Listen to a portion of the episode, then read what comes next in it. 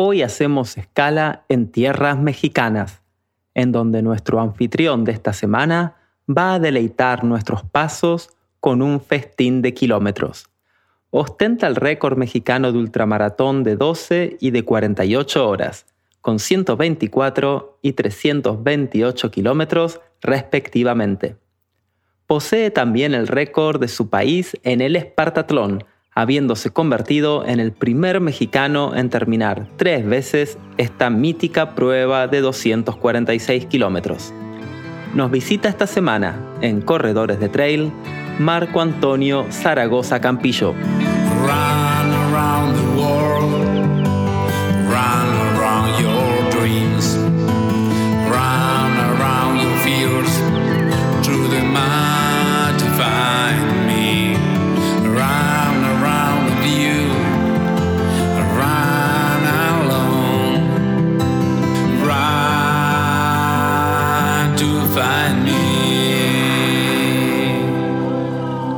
Hola Marco Antonio, ¿qué tal? ¿Cómo estás? Hola Ariel, pues muy bien, muy bien aquí en tu programa.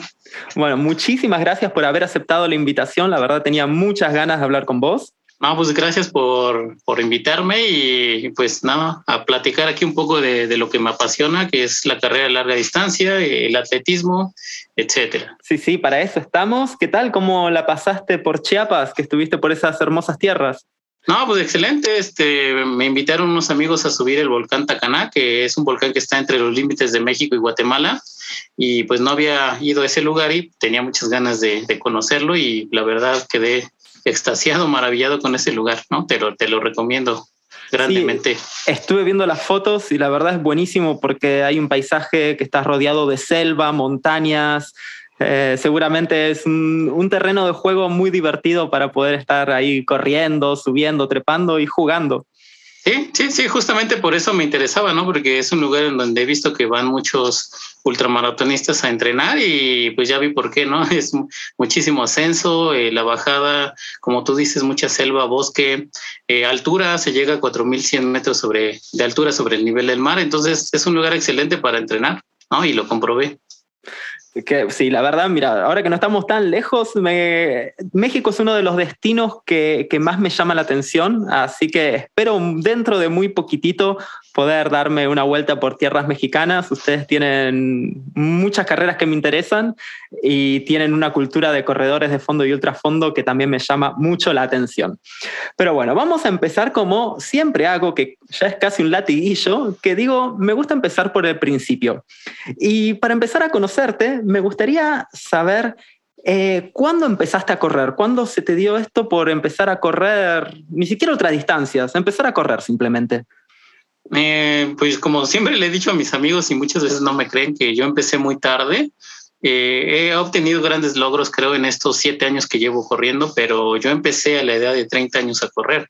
Actualmente tengo 37 y tengo siete años corriendo. Antes de, de los 30, te voy a decir que no era yo muy deportista. Lo más que hacía era jugar fútbol, ajedrez jugaba mucho, caminar, eso sí, siempre me ha encantado caminar y yo creo que ahí está la base de mi resistencia física pero como correr eh, hasta los 30 años, ¿no? Que salí a correr con un amigo. Eh, yo ya estaba subiendo de peso y eso me empezó a preocupar y le pedí a este amigo que, que corriera, que me permitiera correr junto a él en sus entrenamientos y me dijo que sí. Recuerdo que el primer entrenamiento que hice fue justamente a mediados de julio del 2015, ¿no? Estamos, de hecho, ahora a mediados de julio del, del 2022, tiene exactamente siete años. Este, y le pedí a este amigo que me permitiera entrenar con él. Me dijo que sí, y ese entrenamiento, ese primer entrenamiento de carrera fue de 13 kilómetros. Y de ahí empezó la historia, ¿no? Eh, descubrí algo nuevo al, al correr esa distancia mi cuerpo nunca había sentido yo ese como calor extremo eh, que siente el organismo cuando hace actividad física de cierta intensidad y por cierto tiempo. Nunca había sentido eso y eso para mí fue como retador, ¿no? Y de ahí entonces empecé a salir eh, con este amigo ya cada tercer día a correr hasta que corrí el medio maratón, 21 kilómetros en entrenamiento y de ahí ya como que quise yo este, ir eh, a mayor distancia hasta que entrené 30 kilómetros Y ya de esos 30 ya como que ya sentí que yo estaba listo para un maratón, 42 kilómetros. Entonces todo esto que te platico fue en un lapso de dos meses, ¿no? En dos ah. meses sí, sí, en dos meses ya estaba corriendo un maratón, ¿no? Bueno, igual claro, eso habla también de tu genética, perdón que te interrumpa, pero el primer entrenamiento que hiciste, ¿fuiste capaz de, de terminar 13 kilómetros? Sí, sí, sí. Sí, sí, sí, sí. Y desde ese primer entrenamiento hasta que participé en el maratón de la Ciudad de México del 2015 pasaron dos meses y pude terminar ese maratón. Yo tenía un tiempo, de acuerdo a los tiempos que yo hacía en mis entrenamientos, yo tenía un tiempo establecido para ese maratón. Yo pensé que podía correr el maratón en menos de cuatro horas en ese entonces y la realidad fue que corrí en cuatro horas cinco minutos. Yo me sentí muy, muy frustrado este, porque me pregunté por qué no pude correr abajo de cuatro horas y yo en mis tiempos en los entrenamientos me decían esto, yo me sentía preparado para correr abajo de cuatro horas un maratón y no pude. Pero bueno, entonces esto me, otra vez me volvió a retar y recuerdo que ahí es, al mes siguiente volví a correr otro maratón y en ese maratón ya corrí abajo de las cuatro horas. Y entonces ya después de esto que te platico, me empecé ya a meter a, la teoría del entrenamiento, ¿no? Este, yo tengo una formación científica y de ahí mi, inquietud y mi interés también en profundizar, en profundizar en esto que estaba descubriendo, que era el atletismo, el correr, este, el entrenamiento, etcétera y me metí ya de fondo. Entonces empecé a, descubrir que era todo un mundo esto del entrenamiento físico. No era solo salir, no, no, era solo ponerte los tenis y salir a correr. Era todo un mundo, ¿no? De cómo entrenar, la alimentación, la, hidratación, el sueño, eh, los periodos de carga, eh, los periodos de recuperación, etcétera. Era todo un mundo. Entonces me empecé a meter en eso y digamos, eh, en este, en todo este lapso, fue que corrí ya mi primer carrera de 100 kilómetros, ¿no? Desde mi primer entrenamiento de 13 hasta mi primer carrera de 100 kilómetros pasó, pasó un año. Y, y una vez que corrí 100 kilómetros, nuevamente se me abrió un mundo nuevo, un panorama nuevo y de ahí ya recuerdo que me, me obsesioné, me, me, no sé, me empeñé en correr solo carreras de 100 kilómetros, ¿no? Y entonces de ahí fue que por azares del destino corrí una carrera de 100 kilómetros que era un selectivo para campeonato mundial, eh, el selectivo Silvia Andoni que se corre en Monterrey. Entonces fue, fue tan bien que quedé en segundo lugar general y con ello obtuve mi pase al, al campeonato mundial en ese entonces de Irla en, en Irlanda del Norte, en Belfast, Irlanda del Norte. Entonces clasifiqué este campeonato mundial de 24 horas y pues ya te imaginarás, ¿no? La emoción de, pues de ser seleccionado mexicano eh, en ultradistancia, etcétera. Y recuerdo que ahí ya pedí apoyo aquí a, mi universidad, a la Universidad Nacional Autónoma de México, para poder participar en este campeonato mundial. Me apoyó la Dirección General del Deporte Universitario con el vuelo. Entonces de ahí ya me empecé a mover para poder asistir a este campeonato mundial, ¿no? Y de ahí se me abrió como que ahora la puerta internacional en cuanto al mundo de la ultradistancia. Todavía no, no, caigo en mí mismo que en menos de cuatro meses, o sea, pasaste de no correr a completar dos maratones, de los cuales uno en cuatro horas cinco y otro en menos de cuatro horas, y todo en un periodo de tiempo relativamente corto, y en menos de un año ya corriendo 100 kilómetros. Es, es impresionante. Sí, así es. Eh, yo cuando, en ese momento a mí no me impresionaba, ¿no? Pero ahora que lo veo, que veo en retrospectiva, pues digo, pues sí, este, avancé muy rápido, ¿no? Y yo se lo adjudico a, que encontré algo que me apasionó muchísimo eh, y, y, obviamente que profundicé más allá de solo correr, profundicé en la teoría del entrenamiento, en la fisiología del ejercicio, y, digamos eso me ayudó a cuidar a cuidarme muchísimo a tal grado que de todas las carreras que he hecho la gran mayoría de larga distancia más allá de los 100 kilómetros pues nunca me he lesionado no hasta el momento no he sufrido ninguna lesión en estos siete años que, que llevo corriendo y espero no lesionarme nunca eh, y bueno entonces a partir de ese campeonato mundial en Belfast Irlanda del Norte al que corrí y de hecho, en ese campeonato mundial yo tenía y, llevaba el objetivo de, romper el récord eh, nacional de 24 horas. En ese momento estaba en 204 kilómetros. Entonces yo llevaba ese objetivo en mente. Afortunadamente todo salió bien y impuse nuevo récord mexicano en ese entonces con 208.9 kilómetros en 24 horas, ¿no? Actualmente ese récord ya lo tiene ahora Osvaldo López, él ya lo elevó más, pero en ese momento yo rompí ese récord, ¿no? Y y la verdad es que eso me llenó de satisfacción. Yo sabía que, que la larga distancia era lo mío y, y, digamos, me empecé a dedicar ya a la larga distancia, ¿no? Obviamente sí corro maratones, pero digamos, eh, yo los tomo como parte de mi proceso hacia la larga distancia. ¿no? Entonces, porque yo, yo digamos, me enfoco en carreras de, de más de 100 kilómetros, sobre todo las de 100 millas para adelante son las que más me gustan. ¿No? Y entonces, de ahí, una vez que corrí este campeonato mundial de 24 horas en Irlanda del Norte, me llegó este, mi clasificación al Espartatlón, esta carrera en Grecia que se corre de Atenas a Esparta, ¿no? que muchos lo consideran el, el, el mayor y mejor ultramaratón de todo el mundo, ¿no? Eh, el ultramaratón más duro de todo el mundo y digamos donde se dan cita los mejores ultramaratonistas de todo el orbe. Entonces yo cuando clasifiqué nuevamente fue como otra no sé, otro gran logro que me llegaba a la vida y nuevamente me moví cielo, mar y tierra para poder asistir a ese, a ese Espartatlón. Eh, aquí ya te estoy hablando del año 2017, ¿no? Y nuevamente yo iba ahora con el objetivo de nuevamente de imponer nueva marca mexicana en, el Espartatlón y afortunadamente lo logré en ese entonces también. Y esa marca todavía sigue hasta el momento, con 32 horas, 30 eh, minutos y 4 segundos. Impresionante. Y sí, de hecho ese año 2017 fue un gran año para mí en, en cuanto a carreras de larga distancia. Ya vamos a ir hablando un poquitito de las carreras que hiciste, porque también es eso, empezaste diciendo que hiciste grandes logros y los vamos a ir enumerando. Pero ya que tocas el tema del Espartatlón, eh, solamente voy a hacer un pequeño paréntesis, que es que sos el primer mexicano en terminar tres veces el Espartatlón. Eh, como si esto no fuera suficiente, ahora también me estás contando que tenés el récord. Y para los que no lo tengan muy, muy en claro, eh, contanos un poquitito la distancia del Espartatlón y, y, de dónde hasta dónde va. Sí, el Espartatlón es una carrera mítica, ¿no? Este rememora la hazaña de Filipides. De hecho, la historia del maratón, pues dice que Filipides corrió de la llanura de maratón a Atenas para avisar que ya habían ganado la batalla pero en realidad eh, Filipides corrió de, Atenas a Esparta después de, regreso para avisar que, que, Leónidas no podía ayudarlos, de Esparta a Atenas y después de Atenas a la llanura de Maratón y de la llanura de Maratón otra vez a Atenas. Entonces en realidad fueron prácticamente 600 kilómetros en una semana, entonces fue eh, algo desgastante. Bueno, ahora eh, en Grecia se corre esta carrera, el Espartatlón, para rememorar esta hazaña de Filipides pero digamos solo se corre la mitad de lo que en realidad realizó Filipides, ¿no? Y esta mitad corresponde a la carrera de Atenas hasta Esparta. Actualmente son 246 kilómetros y como límite se tienen 36 horas para culminar esta carrera.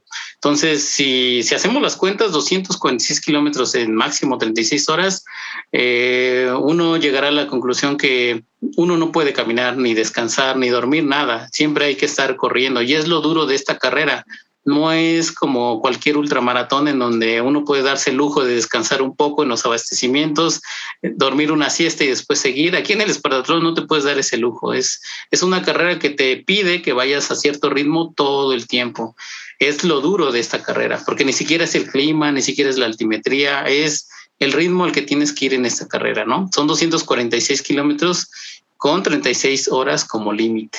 Entonces, este es, este es el Espartatlón. Es para mí la carrera de las que yo he hecho es la más dura de todas, ¿no? Y he corrido carreras mucho más largas de, de 246 kilómetros, pero el Espartatlón, eh, por el límite de tiempo, la hace durísima.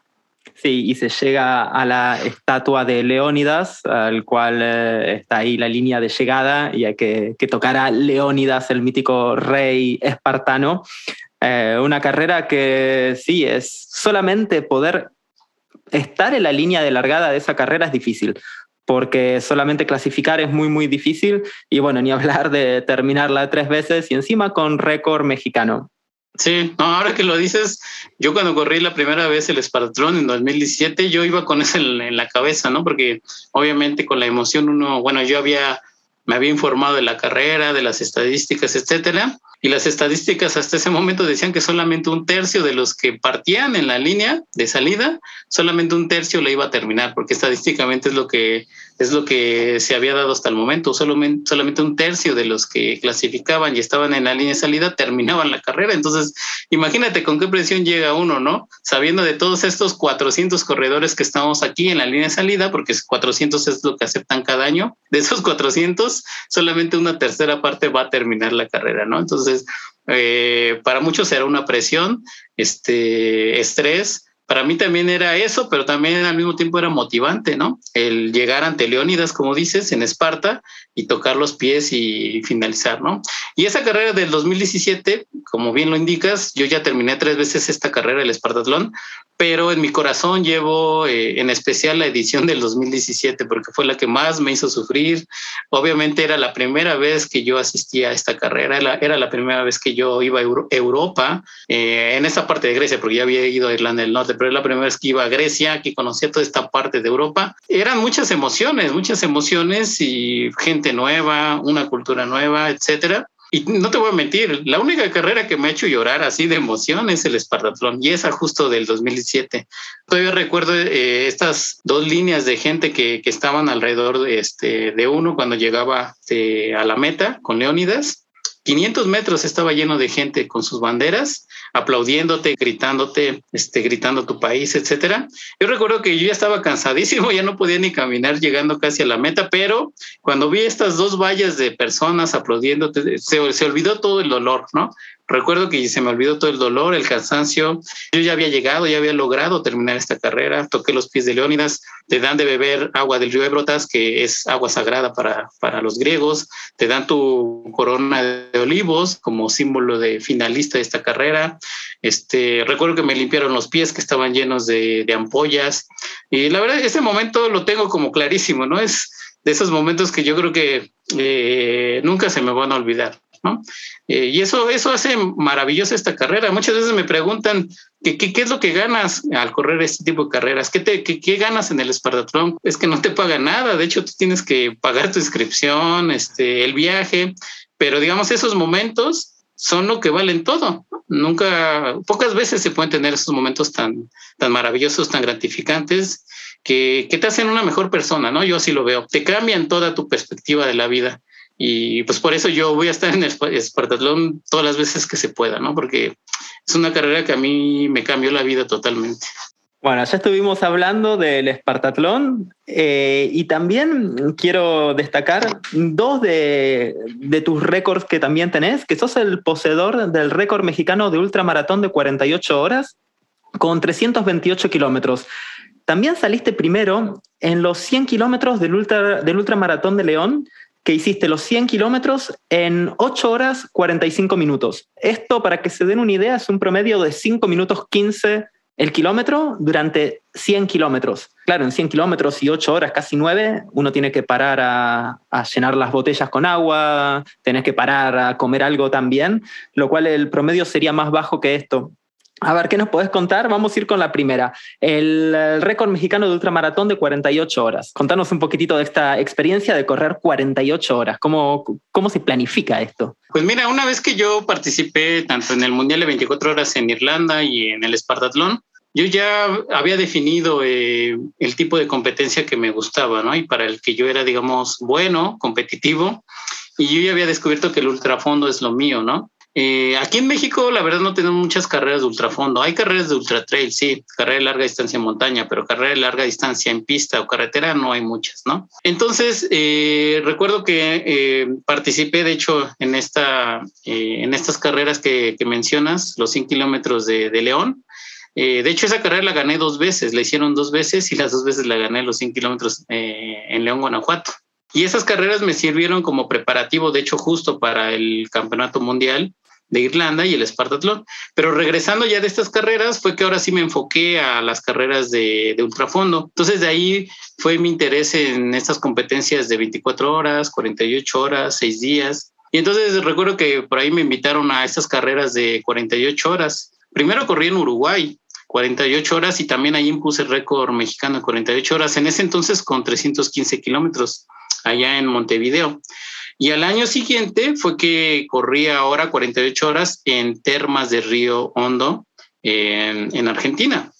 Y ahí volví a romper el, mi récord, bueno, el récord mexicano de 48 horas que yo lo tenía, con 315. Lo volví a romper y ahora lo subí hasta 328 kilómetros. Me encantan estas carreras de 48 horas. De hecho, me gustan mucho más que las de 24 horas, porque siento que ese segundo aire que uno, que uno agarra después de las carreras de larga distancia, para mí me llegan después de las 24 horas. Entonces por ahí tengo un amigo que es organizador de carreras, que le mando un saludo, Eddie, Eddie Nogales, él me dice eso, que, que yo apenas empiezo a, agarrar este mi segundo aire pasando las 24 horas y me doy cuenta que sí, que pasando 24 horas de carrera es que me empiezo, mi cuerpo se empieza a acomodar, mi respiración, no sé, mi, musculatura y de tal forma que empiezo a rendir mejor pasadas las 24 horas. Eh, y sí, entonces por eso es que me gustan estas competencias de 48 horas. Y respondiendo a tu pregunta, yo recuerdo que ese eh, específicamente cuando impuse el récord de 328 kilómetros en, en 48 horas, yo recuerdo que ahí planifiqué, de hecho, justamente así, pasar primero a las 24 horas eh, con ciento, de hecho, es lo que planeaba con 160 kilómetros, pasar las 100 millas y empezar a trabajar las segundas 24 horas. Recuerdo que en esa carrera ya dormí nada más una hora, mientras que en las 48 horas de Montevideo en Uruguay, donde hice 315 kilómetros, ahí tuve que dormir como tres horas. Entonces mejoré muchísimo en eso, dormía mucho, mucho menos en las 48 horas de Termas de Riondo y eso me ayudó también a mejorar mi, mi marca, ¿no? Y subirla un poco más. Entonces, eh, ¿cómo se trabaja una carrera de 48 horas? Pues cuidando la hidratación y la alimentación, eh, cuidándola, al menos yo la cuido así cada hora. Cada hora voy revisando si ya, si ya ingerí alimentos, cómo, cómo va mi hidratación, hora por hora, así lo voy viendo, ¿no? Y obviamente cuando llega la noche, ahí es el punto crucial, ahí es donde hay que, que revisar cómo va uno, porque el, el sueño, el sueño es yo siempre lo he dicho, lo brutal de estas carreras de larga distancia no es el hambre, ni el cansancio, ni la fatiga, ni siquiera la hidratación, es el sueño. El sueño es el rival a vencer en las carreras de larga distancia. Entonces, siempre lo evalúo así eh, en las carreras de larga distancia. Cuando llega la noche, cómo ando en cuanto a mi estado de sueño para ver si, si me da tiempo de dormir algo o, me puedo o me puedo seguir, ¿no? Y entonces retomando lo del espartatlón, la dureza del espartatlón es que no puedes dormir. Si duermes ya es casi seguro que no vas a terminar la carrera. Y en esta carrera de 48 horas, o sea, estabas hablando de la gestión del sueño. ¿Esto lo planificas o, vas viendo cómo te vas sintiendo en el momento? Porque, por ejemplo, me dijiste que dormiste una hora. Eh, en esta que hiciste el récord de los 328 kilómetros. ¿Eso lo habías planificado antes, que ibas a dormir una hora o es más por sentimiento? Obviamente, como yo iba ya con un objetivo claro, eh, lo trabajaba. Por ejemplo, lo que hacía en ese entonces eh, era dos semanas antes de la competencia privarme totalmente de café. Esa es una de mis debilidades, que a mí me encanta el café. Ah, mira, interesante. Eh, a mí me encanta el café y obviamente ya en las carreras, pues ya, digamos, como me encanta el café, tomo café, pues ya voy desensibilizado, entonces necesito más café para que me haga efecto. Entonces, lo que yo hacía en ese entonces era dos semanas previo a mi competencia, me privaba totalmente de café, ¿no? Totalmente. Y entonces yo, yo ya esperaba con ansiedad la competencia, no por el récord ni por los kilómetros que iba a hacer, lo esperaba porque en la carrera ya iba a poder tomar todo el café que yo quisiera, ¿no?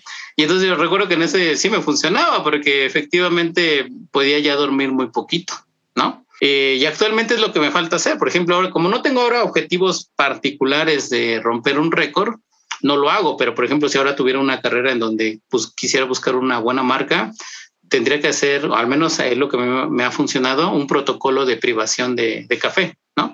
Ya sea dos semanas o tres semanas, para que entonces en el momento de la carrera, pues ahora sí la cafeína me haga efecto, ¿no?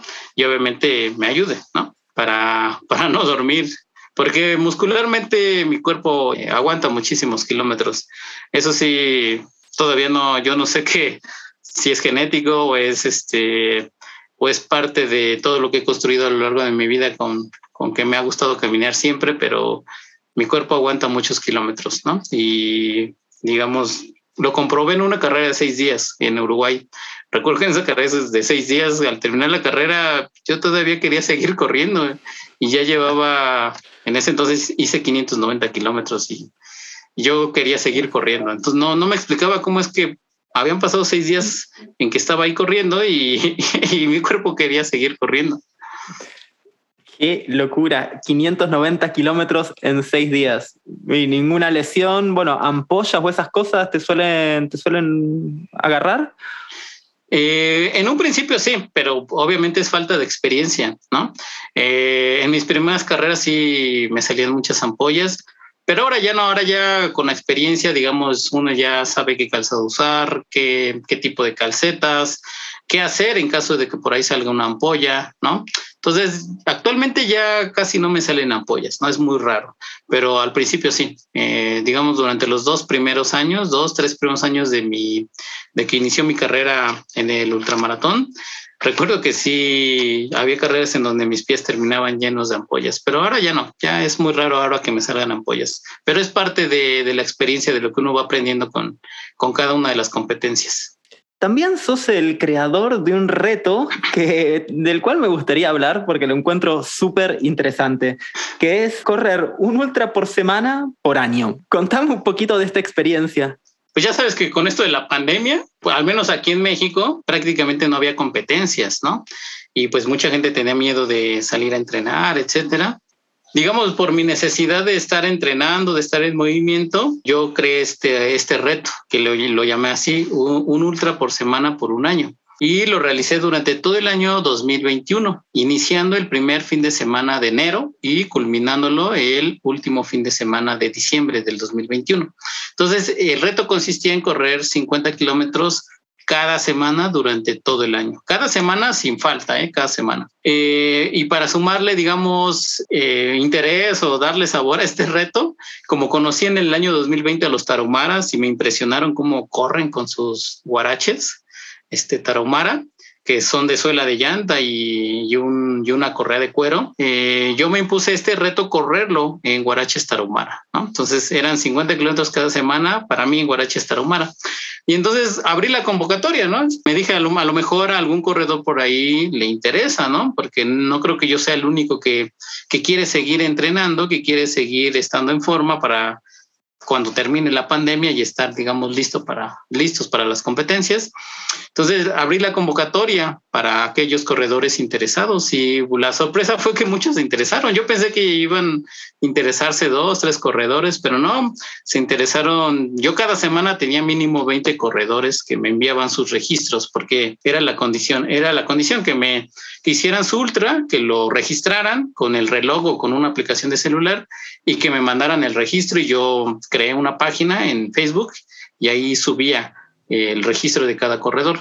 Y así fue como funcionó este reto, ¿no? Entonces yo corría 50 kilómetros cada semana, obviamente de un jalón, ¿no? Porque esa es la idea de un ultramaratón, que no sea en, en cachitos de 10 kilómetros, sino que sea de un jalón, de un tirón los 50 kilómetros, ¿no? Entonces yo los corría cada semana y además los corredores de diferentes estados, incluso tenía de Guatemala y por ahí de Argentina también corredores, me enviaban el registro y yo ya lo subía a la página. Y así pasó, efectivamente, corrí este 52 ultras de 50 kilómetros en Guaraches, Tarahumara, en el año 2021, ¿no? Y fue, creo que fue todo un éxito.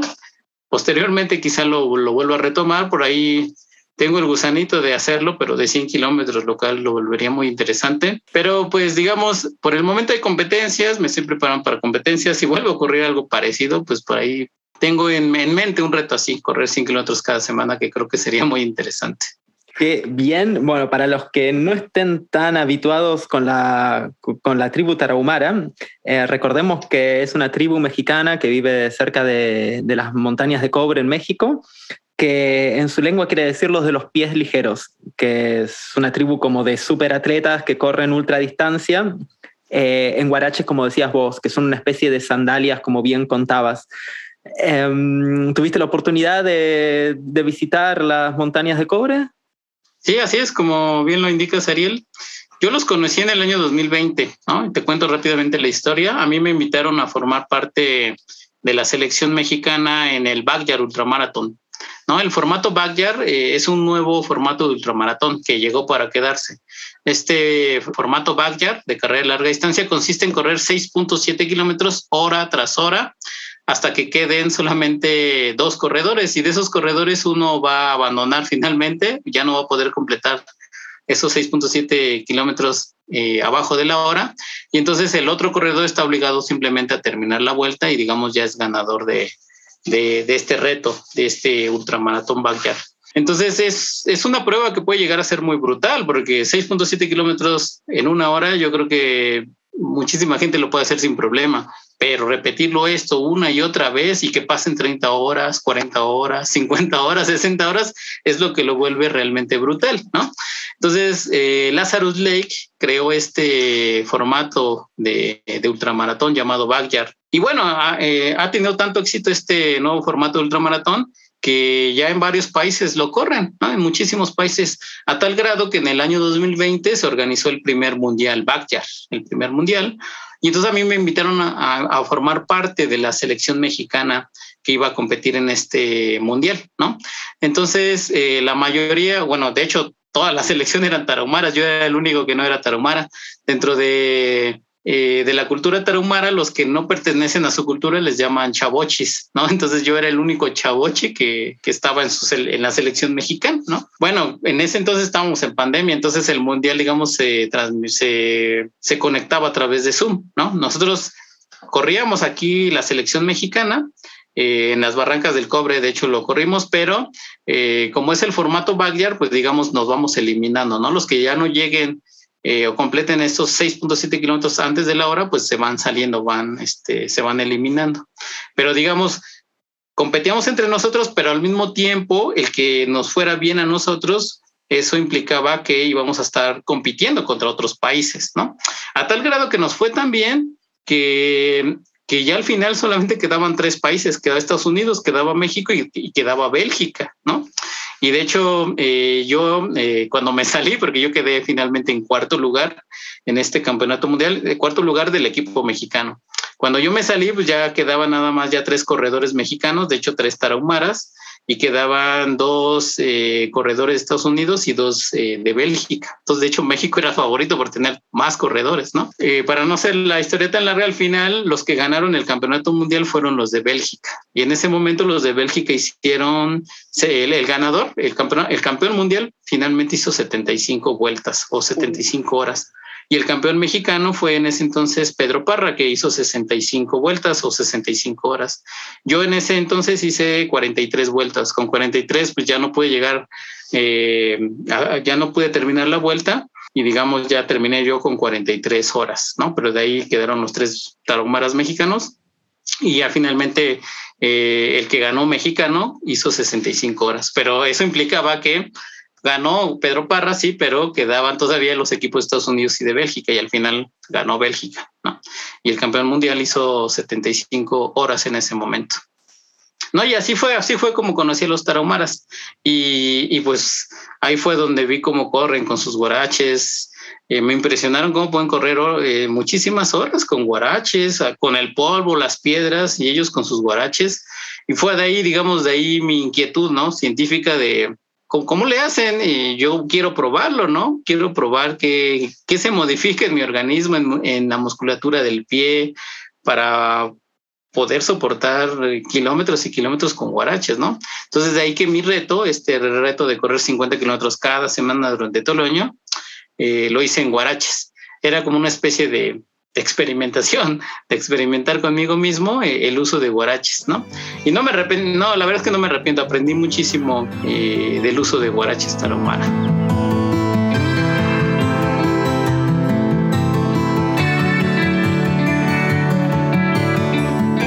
Me acabas de decir que fue casi un interés científico el tuyo de correr con guaraches para ver la posición del pie y demás.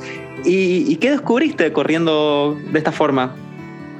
Eh, pues la verdad sí comprobé mucho de lo que pensé que, en que me ayudaría a correr con guaraches. Y, yo creo que lo que me sorprendió es la posición del cuerpo, cómo cambia, ¿no? Toda la posición del cuerpo cambia cuando uno corre con una protección mínima, porque es lo que te da el guarache tarumara, solamente es una suela de llanta, sí, muy resistente, eso sí hay que decirlo, pero nada más es una correa la que sostiene la suela de llanta a tu pie.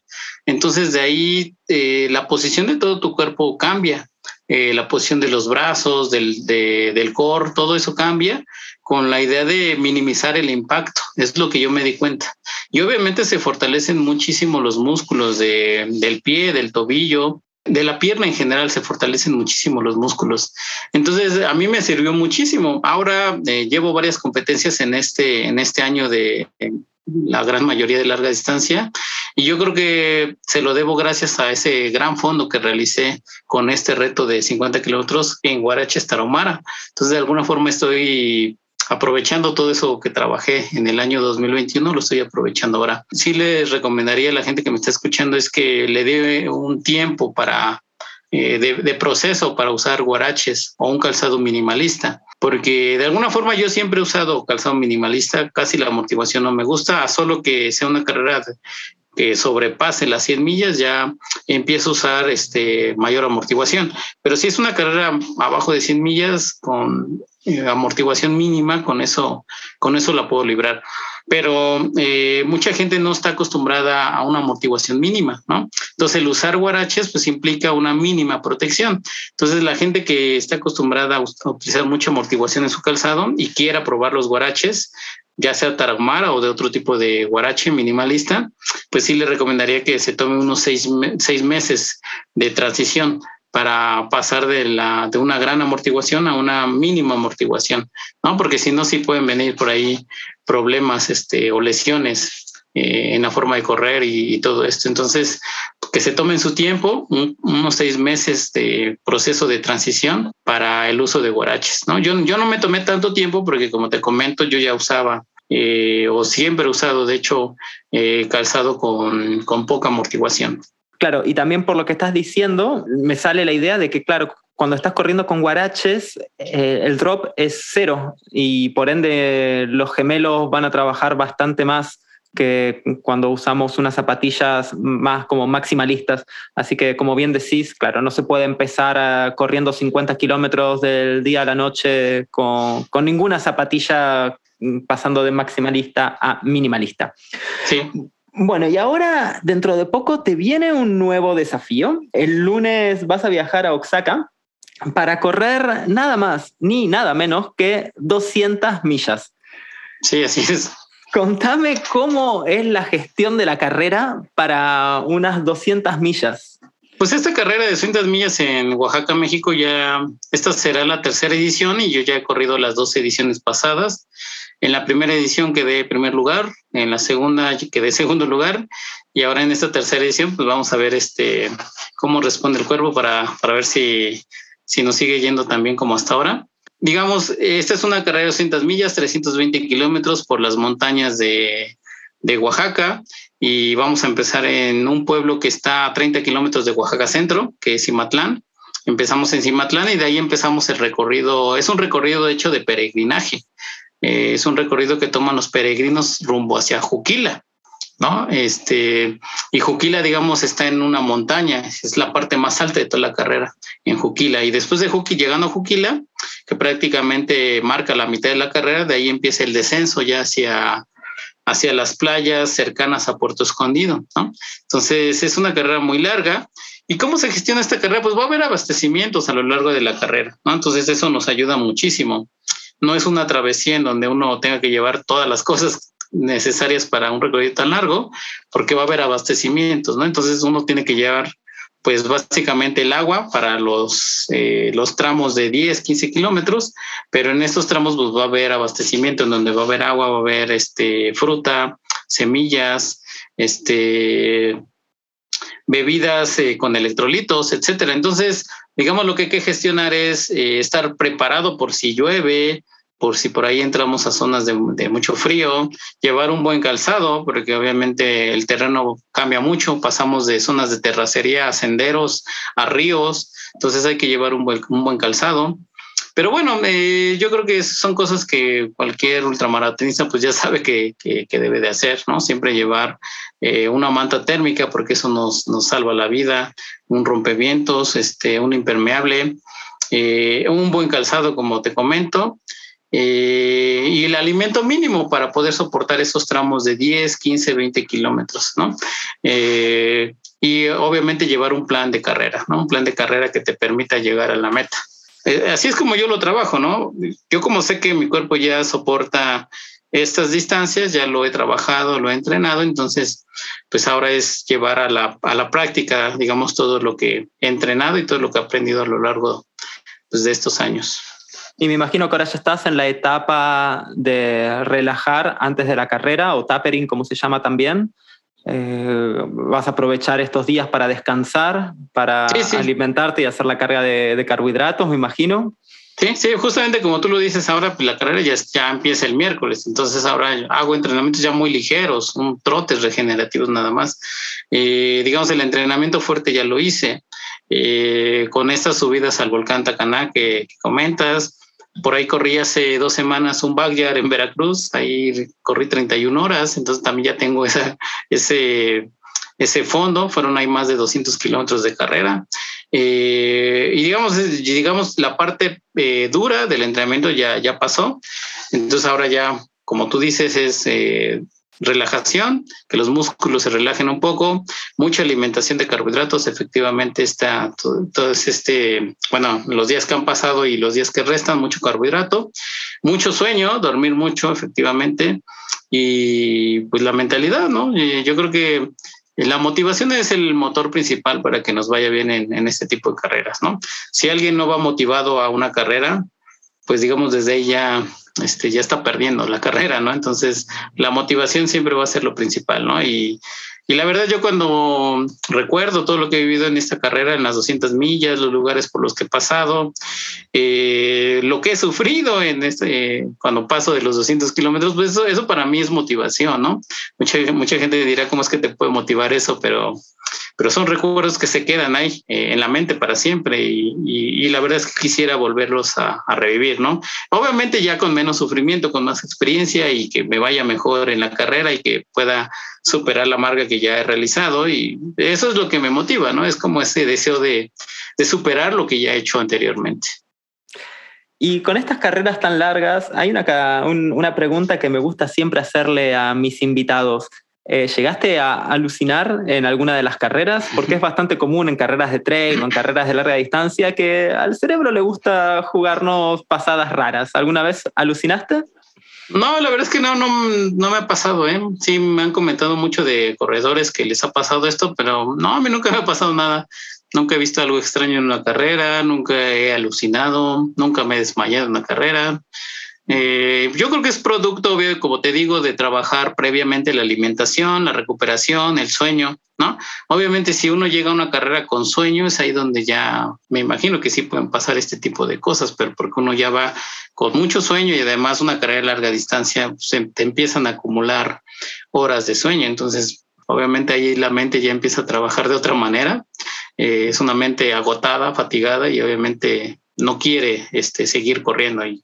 Yo así lo, yo, yo así lo tomo, ¿no? Entonces, eh, afortunadamente no me ha pasado todavía este, algo así. Entonces, yo todavía no sé lo que sea alucinar en una carrera.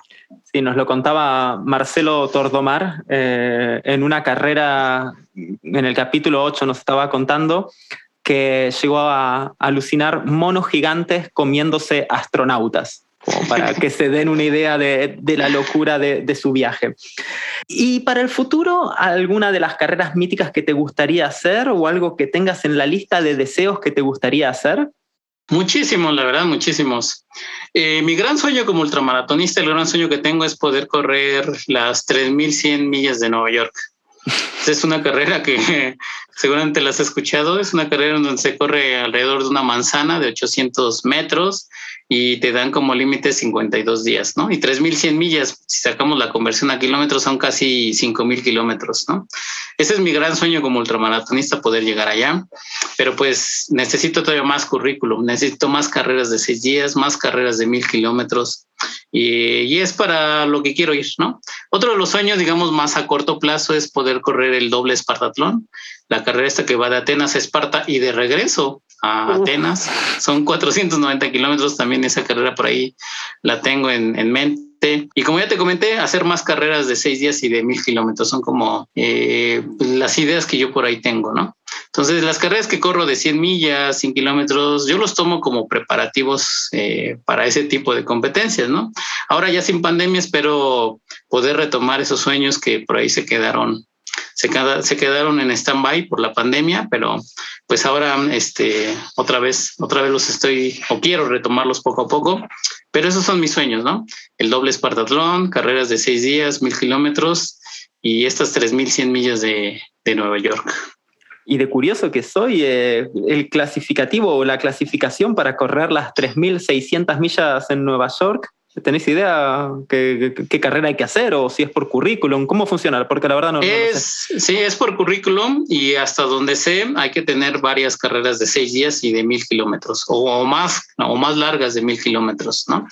Entonces ya la organización revisa tu currículum si tienes historial en este tipo de, de competencias y ellos deciden si, si eres candidato o no para participar. ¿No? Entonces, no nos, no nos sirven por el momento los espartatlones ni las de 48 horas para algo así, ¿no? Son 5000 kilómetros y hasta cierto punto, pues es lógico, ¿no? Necesitan ellos saber y tener presente que, eres capaz de correr carreras más allá de los mil kilómetros, ¿no? Entonces, pues para allá voy, allá, allá quiero llegar, espero que, que no sea un sueño que se alargue mucho y en los próximos cinco o seis años poder realizar algo así. La verdad te deseo el mayor de los éxitos. Eh, la verdad, hablar con vos me, encantó. Eh, estás loquísimo, pero bueno, creo que todos los que pasan por este podcast, claramente incluyéndome, estamos todos locos. Esto de correr carreras tan largas y, no solo correr y terminarlas, sino siempre buscar otra y otra, eh, habla de nuestra perseverancia. Sí, sí, no, pues eh, mucha gente también me dice eso que, estoy loco, ¿no? Por, por, correr ese tipo de competencias, pero, pero pues te voy a decir que es lo que a mí me hace feliz, ¿no? Saber que mi cuerpo es capaz de hacer esto, que mis piernas son capaces de recorrer tantos kilómetros, saber que mi mente es capaz de soportar tantas crisis, problemas en la carrera y que al final salgo avante, salgo este, bien librado de todo eso, ya cuando termino, digamos, quedan como buenos recuerdos, ¿no?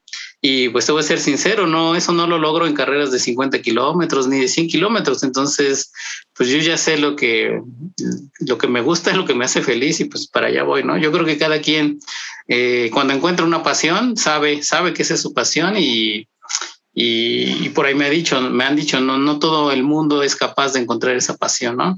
Y me dicen que soy afortunada porque yo la encontré y, y pues sí, la verdad es que creo que lo encontré de, manera fortuita y, una vez que lo encontré ya no lo dejé. Y yo sé que, nací para esto, ¿no? Por ahí dicen que nacimos para correr, como los taromaras que nacieron para correr. Yo también siento que, que, nací para eso, ¿no? Y creo que eh, esto que hago inspira y motiva a mucha gente y también eso me motiva a mí mismo, ¿no? Saber que hay gente que, que observa mis pasos, que se inspira con lo que hago y que eso, eso le ayuda también a seguir adelante y eso también a mí me ayuda, ¿no? Es una, es una sinergia muy positiva y entonces seguiré, seguiré haciendo esto, aunque mucha gente piense que, que estoy loco, pero esto me hace feliz.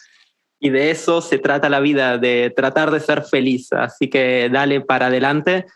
La verdad, Marco Antonio, fue un verdadero placer tenerte por los micrófonos de Corredores de Trail. No me puedo ir sin antes agradecer a Matías Mayol por la producción del programa, agradecerte a vos por esta charla tan enriquecedora que la verdad, tanto yo como seguramente los que nos están escuchando se la pasaron genial. Ellos también forman parte de este podcast. No, pues gracias, Esteriel, por la invitación y espero que la gente que nos está escuchando pues se lleve algo de, de esta plática, ¿no? Y, y, por ahí, si quieren buscarme, aparezco en Facebook como con mi nombre completo, Marco Antonio Zaragoza Campillo, y ahí estoy en Instagram, en Twitter, también para que sigan mis, mis aventuras, mis competencias y, y se enteren de cómo me fue en estas 200 millas que ya las corro este miércoles 20 de julio. Sí, sí, te vamos a ir siguiendo por las redes sociales y claramente vamos a estar ahí pendientes de, de tus próximas carreras y aventuras. Pues muchas gracias, Ariel, y saludos a todos los que nos están escuchando. Marco Antonio Zaragoza Campillo, muchas gracias por haber pasado por los micrófonos de Corredores de Trail. Muchas gracias, saludos a todos y sigan corriendo. La semana que viene, en Corredores de Trail, nos visita Pere Aurel de la Transmontania del 2018 que me considero un, deportista de élite. O sea, desde allí hasta ahora pues que estoy solo corriendo y dedicándome a esto plenamente. Buen camino. Run